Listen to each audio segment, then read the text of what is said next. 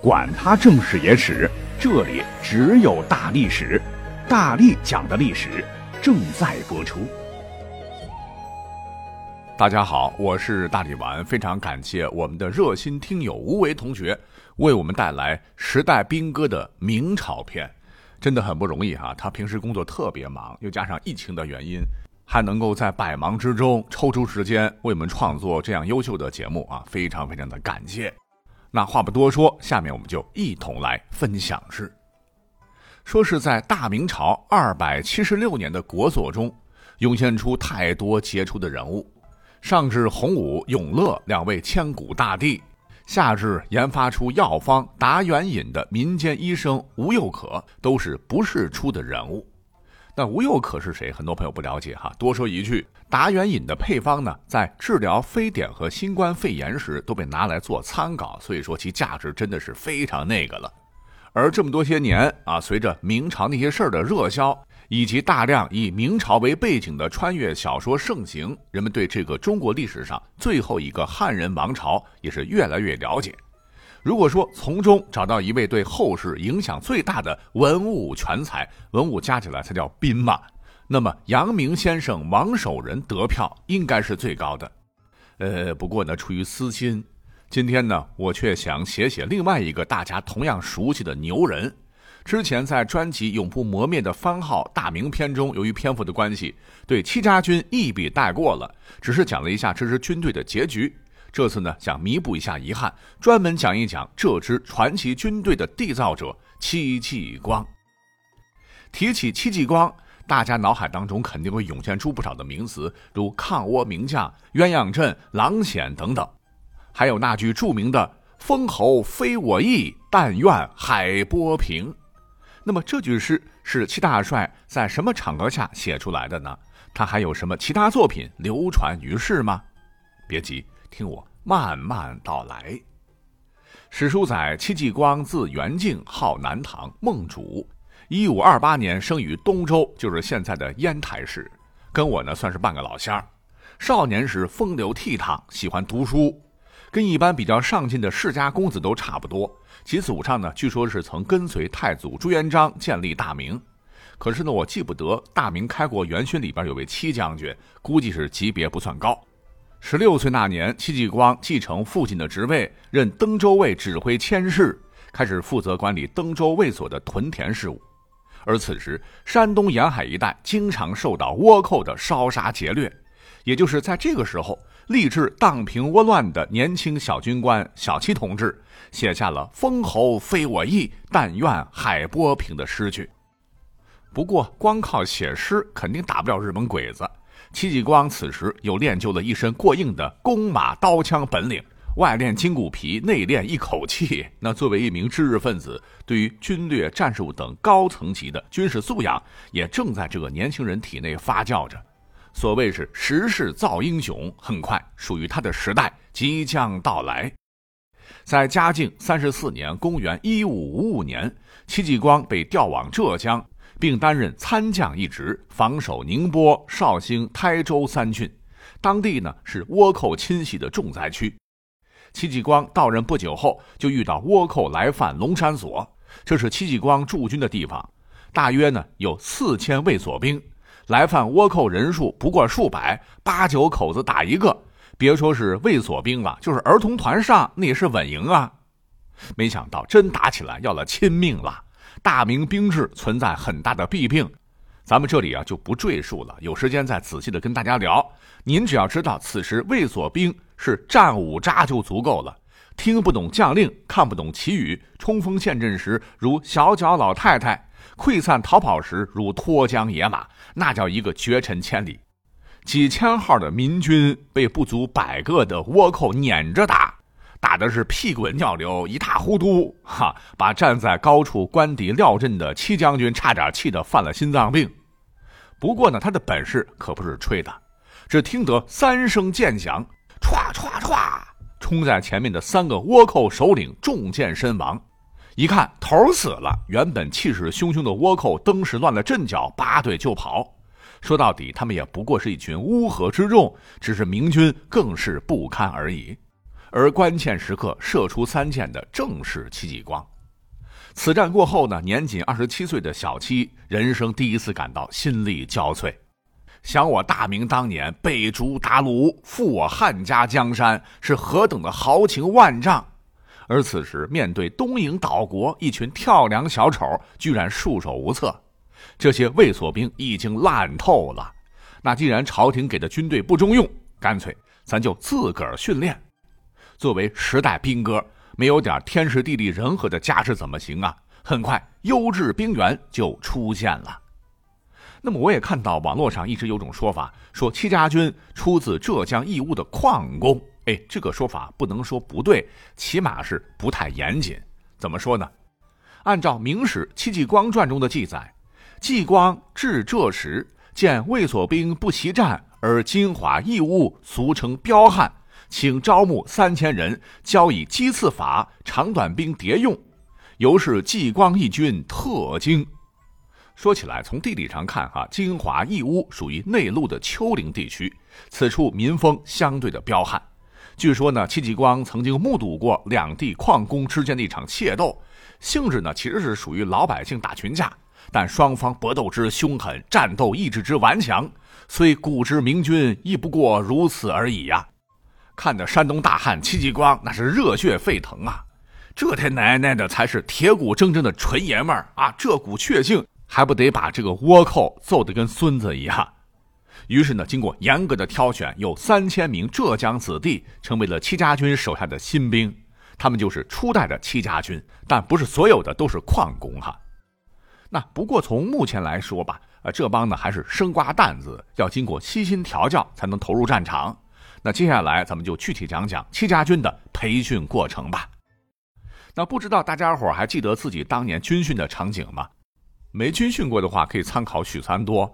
那戚家军其实也不例外了哈。军队作战呢，它不是群架，呼啦啦一帮乱打哈。那很大意义上靠的是配合。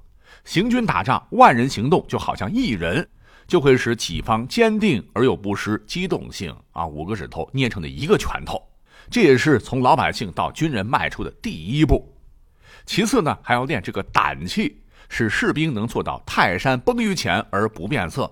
否则，跟之前那些咸鱼一样的卫所兵就没啥两样了。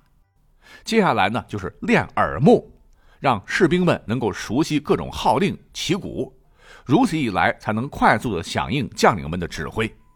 等以上内容练得差不多了，就要开始重头戏了，那就是练手足、练营阵。当然了，作战纪律和战斗后的各种注意事项也非常重要，这些呢，都是战士们需要学习的。经过这一番锤炼。戚家军展现出了远超其他明军的精神风貌和战斗能力，成为了江浙一带最牛叉的存在。其实啊，这些内容讲真哈，普通明军也不是没有接触过，但是完成的情况实在是让人呵呵的。而戚继光作为主帅，肚子里的也有墨水在当时主流军事著作合集。五经七书的基础上，又结合王阳明心学的精义，就创造出了自己独特的练兵方式和训练标准。咱们呢，就举几个简单例子来说一下。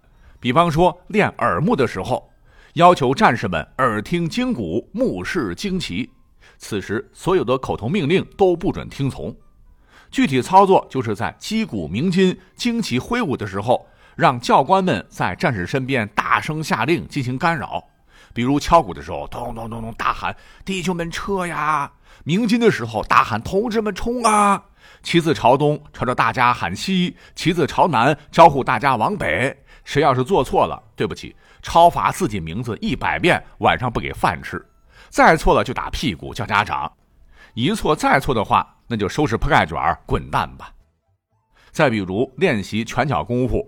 那现在网络上很多人说中国功夫属于体操的范畴，实战效果很一般。那这个呢，我不做评论，毕竟呢，我只会做第八套广播体操。但是呢，戚继光让战士们练习长拳短打等技击手段，确实极大的提升了单兵作战的灵活度。而且呢，戚继光对传统武术取其精华，去其糟粕。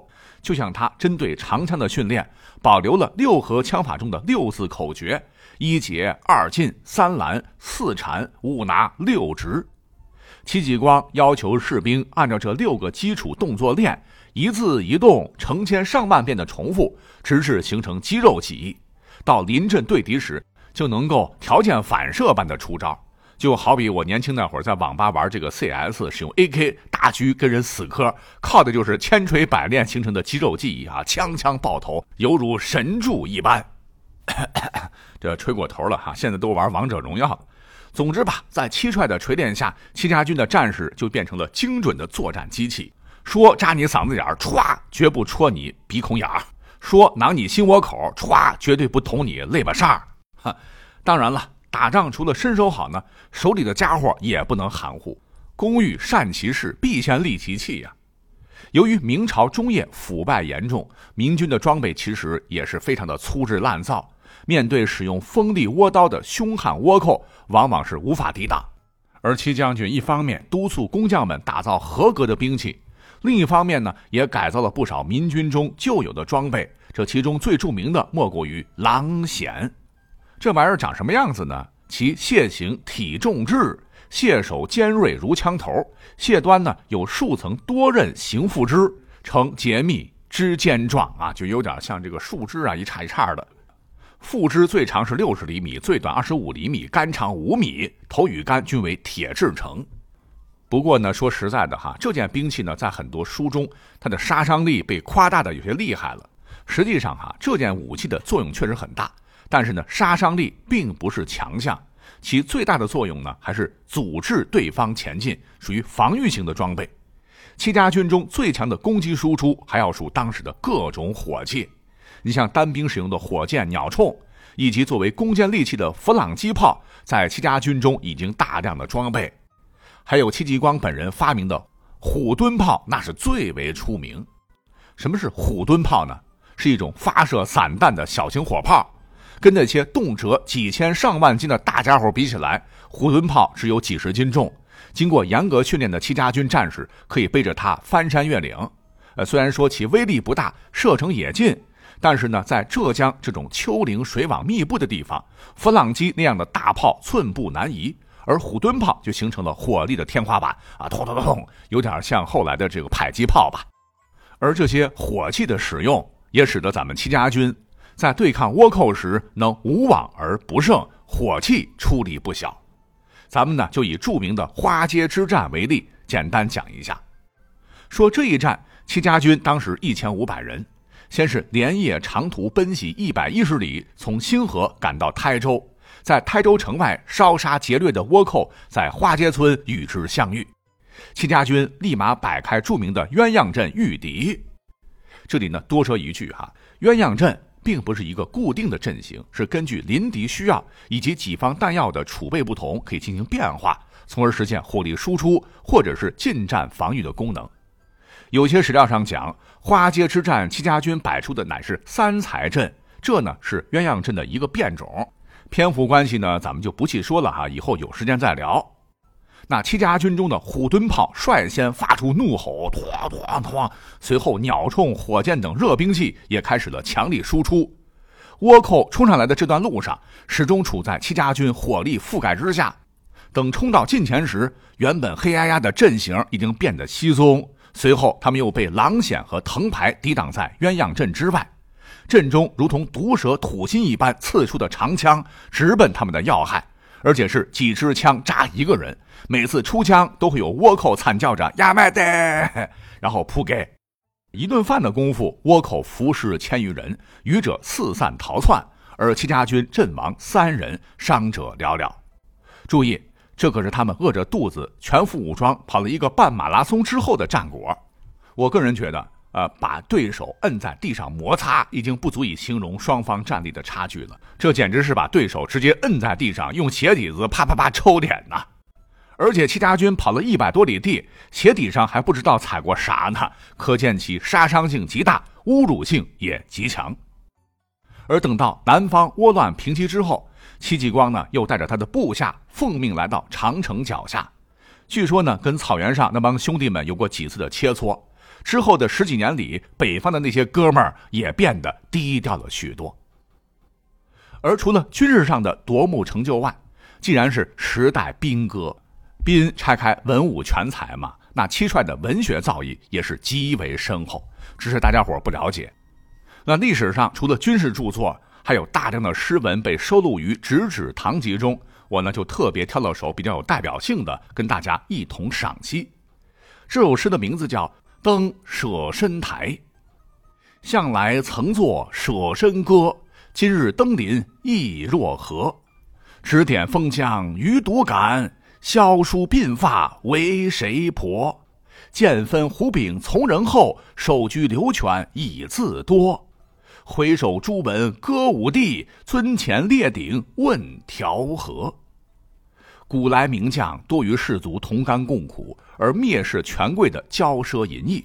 这诗中的“剑分胡柄”跟“手居流泉”就是戍守边疆的写照。最后两句更是对权贵醉生梦死的愤慨。诗品及人品，七帅的风骨自不必多言。而他的诗作更是让我们仿佛再次看到了盛唐时诗与剑独步天下的辉煌。但只是可惜，英雄也有落幕时，往往没有一个很美好的结局。在万历十六年，就是公元一五八八年的时候，一代名将戚继光是在贫病交加中逝世，时年六十一岁。古之名将灿若星河，然而我认为，像七帅这样能够以诗文诉抱负，为后人千古传颂，以热血护佑华夏，虽万古而不朽者，也就只有南宋的京中大帅岳飞一人，可以与之比肩。